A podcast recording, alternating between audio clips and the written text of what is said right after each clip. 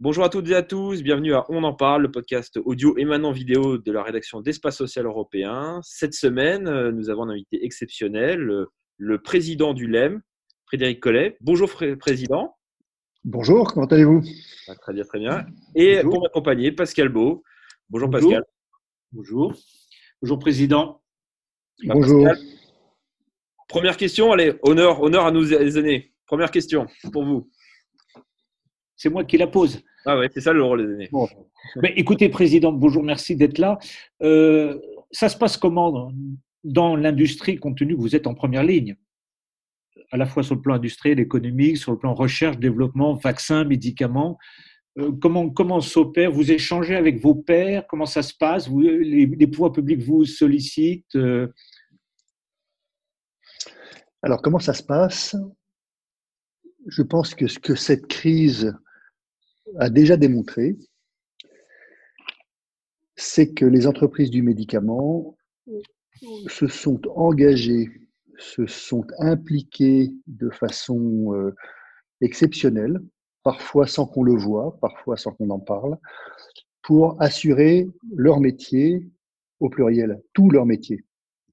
Quand je dis tout leur métier, il faut reprendre l'ensemble de nos métiers. Le premier, c'est le métier de la recherche. Et effectivement, nous nous sommes mobilisés, on le voit tous les jours, dans deux secteurs, l'un sur la recherche d'un vaccin, et l'autre dans la recherche d'un traitement. Et les laboratoires, quels qu'ils soient, travaillent activement, parfois ensemble, parfois de façon coordonnée, pour trouver des solutions thérapeutiques à cette maladie, à ce virus. Deuxième facteur de mobilisation qui est essentiel dans notre métier, c'est de produire. Or, nos entreprises se sont mobilisées de façon exceptionnelle en travaillant 24-24, euh, 7 sur 7, pour assurer la fabrication des médicaments sans discontinuer. Et ça, sur deux types de médicaments. Les médicaments pour lesquels il y a une demande exceptionnelle, parce qu'elle est liée à la nature même du virus. Je pense aux médicaments de respiratoire, aux médicaments d'anesthésie. Et puis sur les autres médicaments de la chaîne, euh, tous les médicaments, notamment les traitements chroniques, qui euh, nécessitent un suivi et un approvisionnement constant. Et nos usines ont continué de tourner pour assurer cet approvisionnement. Et si nous avons eu des tensions, nous n'avons pas fait face à de véritables ruptures et nous continuons de le suivre avec beaucoup, beaucoup d'attention avec la LSM. Le, le troisième point qui est essentiel dans notre métier, c'est de livrer et de rendre disponible. Et effectivement, comment est-ce que nous pouvons nous assurer que tous les traitements sont rendus disponibles là où il y a un besoin? Alors, nous le faisons effectivement en suivant, pour répondre à votre question, quotidiennement avec l'Agence nationale de sécurité du médicament, la NSM, l'allocation des traitements, éviter qu'il y ait des stocks qui se composent à un endroit ou à d'autres, s'assurer que euh, les bonnes pratiques, en particulier qui sont euh, diffusées par les sociétés savantes, soient bien suivies, et faire en sorte que on gère au mieux cette tension qui peut exister sur certaines molécules.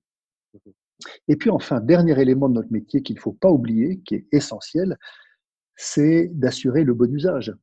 Comment faisons-nous pour que pendant cette période-là, les traitements soient utilisés de la meilleure façon qui soit par l'ensemble des professionnels de santé. Donc, continuer d'être disponible pour assurer l'information sur tous ces traitements. Donc, pour répondre à, votre question, les entreprises du médicament, pendant cette période-là, ont fait le job. Elles font le job pour assurer leur métier, tout leur métier. Et pendant cette période, et sur ces quatre points, euh, Président, quelles ont été vos interactions avec le gouvernement? Vous êtes en relation permanente avec eux là-dessus? Nous sommes bien entendu en relation euh, étroite avec les autorités de santé. Et j'ai envie de dire sur euh, principalement deux natures d'interlocuteurs, des interlocuteurs de santé d'abord, et en particulier euh, l'agence du médicament qui doit assurer la disponibilité des traitements, et en particulier les, les autorités qui souhaitent ici ou là s'assurer que nos produits seront rendus disponibles là où il y a des phénomènes de tension.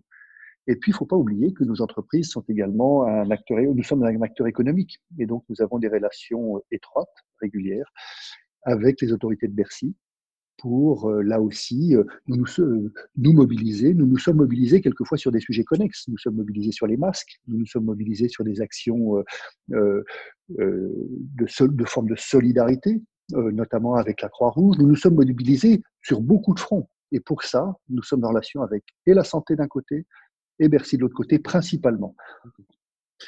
Sur, je passerai la parole à Pascal après. Sur la recherche, euh, vous comme moi, je pense qu'on regarde les informations, on lit, on beaucoup, on tweet, parfois on regarde les réseaux sociaux. Il se dit un peu tout et n'importe quoi sur euh, les espoirs de trouver un traitement ou un vaccin. Certains parlent de deux mois, d'autres plusieurs années.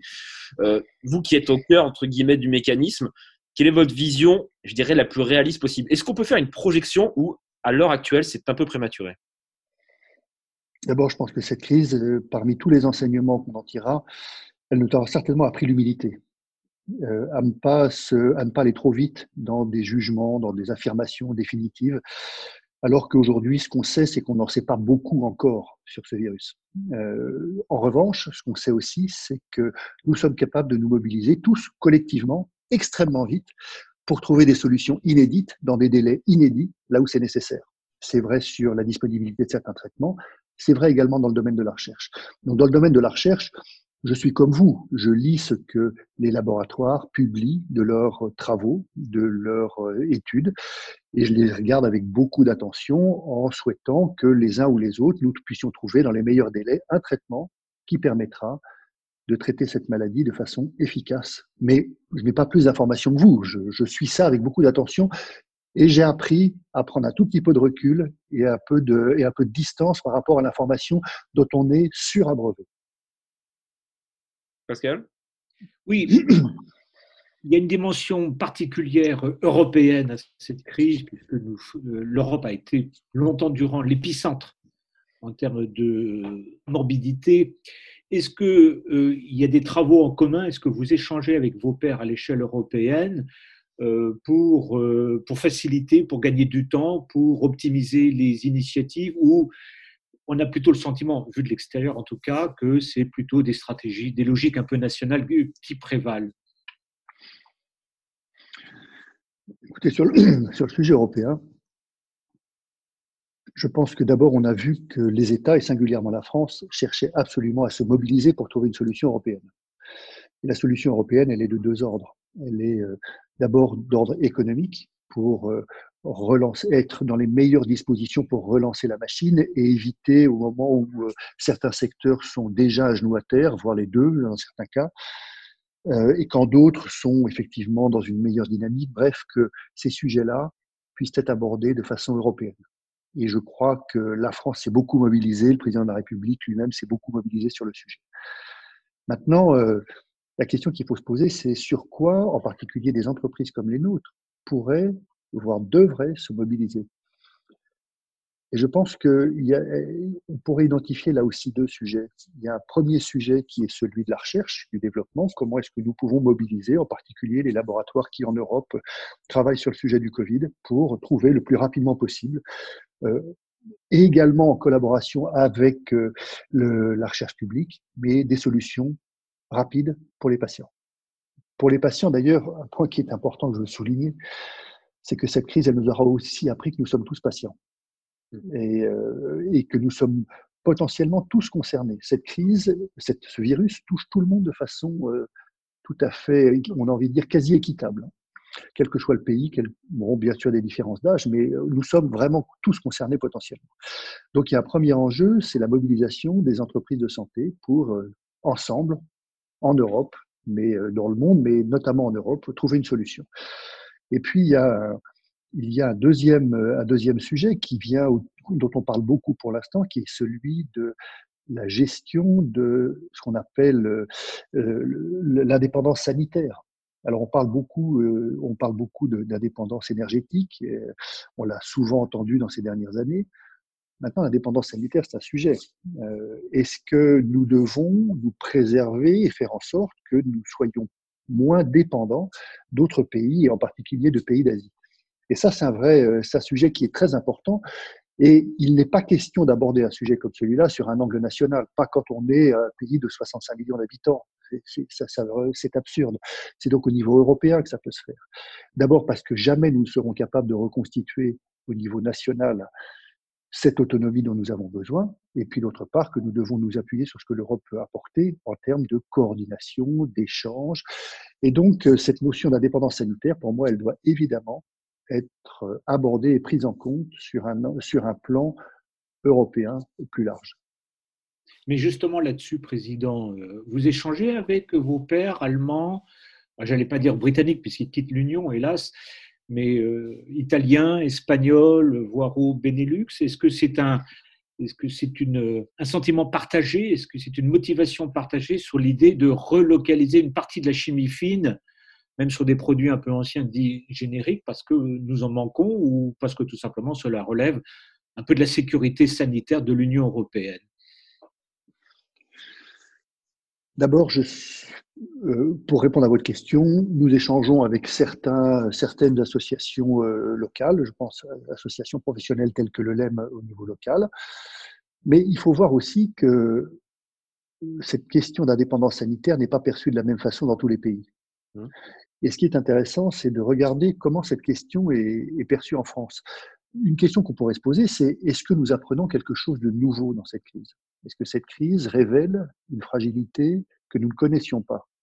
Non, c'est question de la, de, de la perte d'attractivité et donc de la perte d'indépendance sur certains sujets, notamment en matière de fabrication de médicaments, est présent sur la table depuis un moment. Le fait que la recherche clinique, qui doit être absolument intégrée à la problématique, doive continuer de se renforcer en France pour assurer l'attractivité de nouveaux essais, est absolument présente. Donc ces questions, euh, et, la, liste est longue, mais ces questions ne sont pas très nouvelles, et nous les, et nous les connaissons, et un certain nombre de ces sujets sont euh, assez spécifiquement français. Et donc euh, nous avons, nous avons aussi, nous avons également des solutions françaises à trouver. Et donc, si je suis ce que votre raisonnement, ce qui est tout à fait exact, parce que c'est vrai que ça fait plusieurs années que vous faites remonter ces problématiques, est-ce que on peut penser, on a eu l'épisode de la pénurie médicaments il y, a, à peu près qui a commencé il y a un an, je parle médiatiquement, en tout cas aux prises de conscience des, pouvoirs publics. Il n'y a pas forcément eu derrière, ça n'a pas déclenché ce que vous escomptiez, notamment en termes de, je dirais, de, nouveaux modèles de conceptualisation des parcours, de la logistique et autres. Est-ce que vous pensez que la crise, la gravité de cette crise, peut-être cette fois-ci faire que cette fois-ci, on va passer sur, entre guillemets, le modèle d'après euh, Je pense que cette crise a le, comment dire, un des contributions de cette crise est de révéler ça peut-être encore plus fortement qu'auparavant. Et donc, euh, euh, effectivement, de révéler à quel point ces questions euh, d'indépendance sanitaire sont importantes. Je pense qu'il faut faire très attention à bien les aborder sous un angle global. C'est-à-dire que bien souvent, on résume les questions d'indépendance sanitaire à des questions industrielles. Le sujet est beaucoup plus large que ça.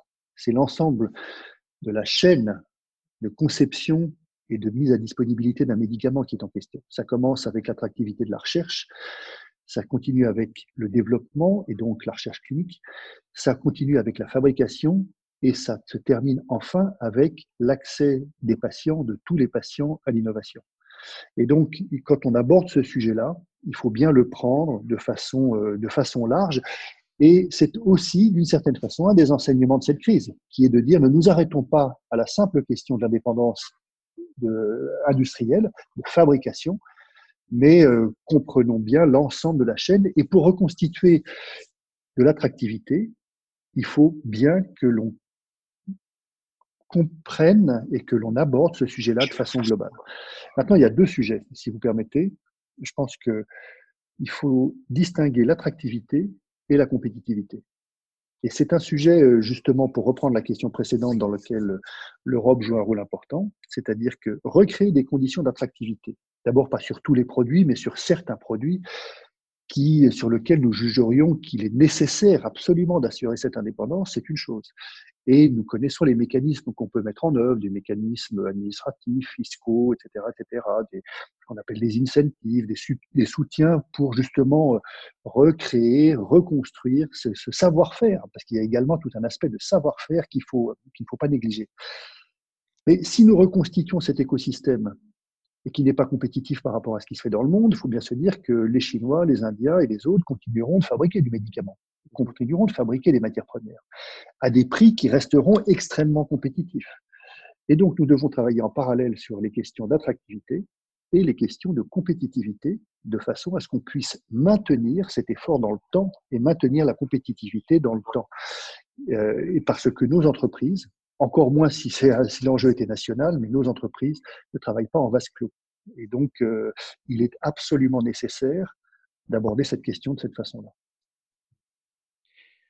Oui, peut-être Alexandre, une dernière question. Euh, normalement, vous devez négocier un nouvel accord économique, un accord sectoriel à, à compter de l'été prochain. Bon, la situation fait que peut-être il y aura un décalage. Est-ce que cette dimension-là, je suppose que vous souhaitez l'intégrer dans les échanges avec euh, le futur comité économique des produits de santé, puisque je crois qu'il n'y a toujours pas de président. Euh, on est donc dans une période un petit peu intérimaire, mais est-ce que, là, est-ce que vous sentez quand même qu'il y a une prise de conscience du côté de votre interlocuteur, qui est l'État, la puissance publique, sur la nécessité d'ouvrir une nouvelle étape? En tout cas, dans une. En tout cas, c'est très intéressant parce que nous avons au LEM deux priorités pour le moment justement en matière de, dans les échanges que nous avons avec les autorités de santé. Le premier, c'est sur l'accord cadre. Vous savez, l'accord cadre, c'est cet accord qui régit les relations que nous avons et que, nous, que l'industrie signe avec euh, le CEPS, donc le Comité économique des produits de santé, régulier tous les trois ans, et qui, euh, au-delà de la loi, formalise le cadre dans lequel nous souhaitons travailler. Cet accord cadre, il est essentiel, puisque c'est un accord tacite entre les entreprises du médicament et les autorités de santé et, euh, économiques. Dans cet accord cadre, évidemment que nous voulons intégrer un certain nombre des questions qui se posent à nous aujourd'hui, peut-être un peu plus fort que nous l'aurions fait autrement. Et bien entendu, ces éléments-là doivent en faire partie. Mais je reviens à ce que je disais tout à l'heure. Avons-nous appris beaucoup de choses nouvelles sur notre environnement, son attractivité, sa compétitivité? Non, beaucoup de ces sujets-là étaient déjà présents sur notre feuille de route. Et puis le deuxième sujet qui est essentiel, c'est celui que j'évoquais tout à l'heure, c'est celui de l'accès des patients et de tous les patients, puisque nous avons ce fameux contrat social en France auquel nous sommes très attachés, qui est que chaque patient doit avoir accès au traitement dont il a besoin dans les meilleures conditions et dans des conditions équitables. Et donc, ces notions d'accès des patients à l'innovation, notamment sur ce qu'on pourrait appeler l'accès anticipé des patients à l'innovation, c'est notamment ce qu'on appelle les ATU, est, un, sujet qui est très important et sur lequel nous travaillons aujourd'hui. Et pourquoi il est important de le faire? Parce que si on fait un peu de prospective, nous observons que dans les mois et les années qui viennent, notre capacité à apporter des solutions innovantes, pas simplement des vaccins comme on en a parlé, pas simplement euh, des traitements contre des virus tels que le Covid, mais également des traitements sur des maladies qui jusqu'à maintenant étaient considérées comme, euh, comme euh, définitivement, euh, condamnant définitivement. Aujourd'hui, des traitements nouveaux se profilent et qu'il faudra que nous soyons capables de les accueillir. Donc ces deux sujets sont prioritaires. L'accord cadre pour définir le cadre de nos relations avec l'État et, les autorités de santé économique et également euh, les conditions dans lesquelles les traitements innovants seront rendus disponibles dans les meilleures conditions de délai de qualité aux, patients qui les attendent. Ben merci beaucoup, Président. En tout cas, j'invite nos lecteurs, nos abonnés à euh, lire l'espace social européen du mois de février, où vous avez donné la parole et vous avez beaucoup abordé cette question, notamment des, des progrès fulgurants à venir sur l'innovation thérapeutique, notamment en cancérologie. Vous en aviez euh, abondamment parlé avec nous et je pense que les progrès seront toujours là, malgré la crise et malgré le Covid. Merci beaucoup, Président Collet.